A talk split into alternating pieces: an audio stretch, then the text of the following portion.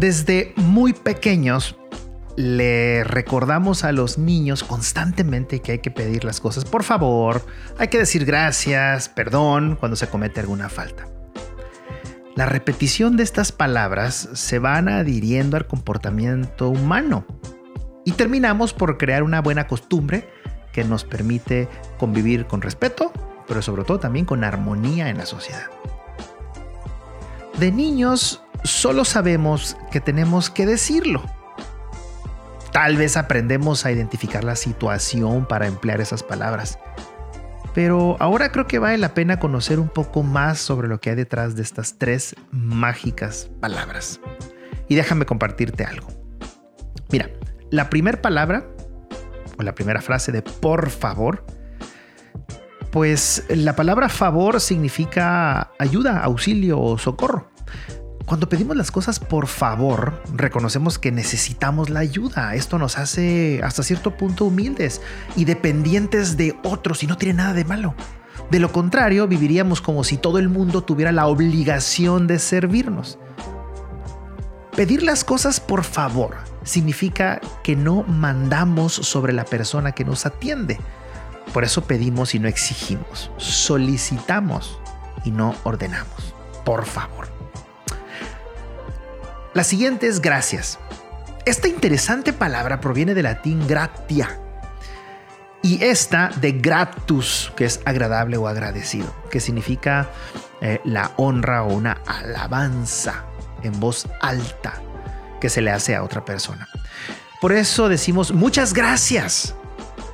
Aprender a decir gracias nos enseña que la mano no se extiende para recibir, sino también para dar y para ayudar.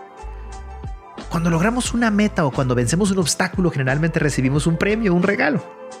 Pues bien, hemos recibido regalos enormes sin merecerlos muchas veces y por eso hay que ser agradecidos por naturaleza. Se nos ha regalado la vida, la familia, la salud, el amor, la amistad. Se nos ha perdonado y se nos ha ayudado cuando lo hemos necesitado. Somos deudores y esto nos obliga a ser agradecidos con todo y con todos. La tercera palabra es perdón. El perdón es una cosa grande porque el sufijo on tiene un valor aumentativo como barrigón o pelón.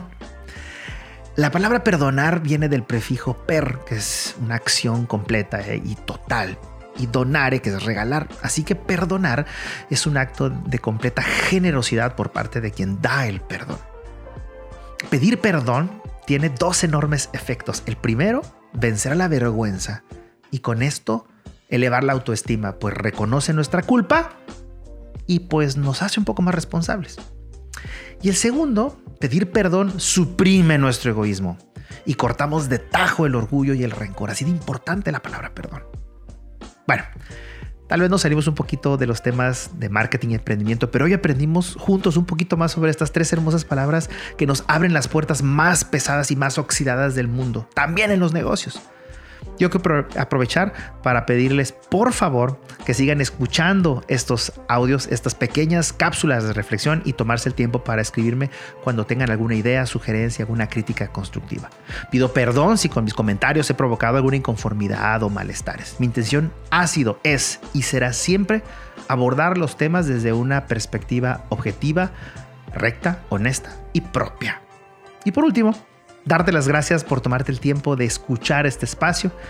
El hábito de los podcasts eh, y de la, así como de la lectura y la reflexión será lo que mantenga vivas herramientas como los libros, los periódicos, por supuesto estos espacios de audio, aunque sean eh, poquitos, como mis tres únicos lectores y personas que me escuchan. De nuevo, gracias y nos vemos a la próxima.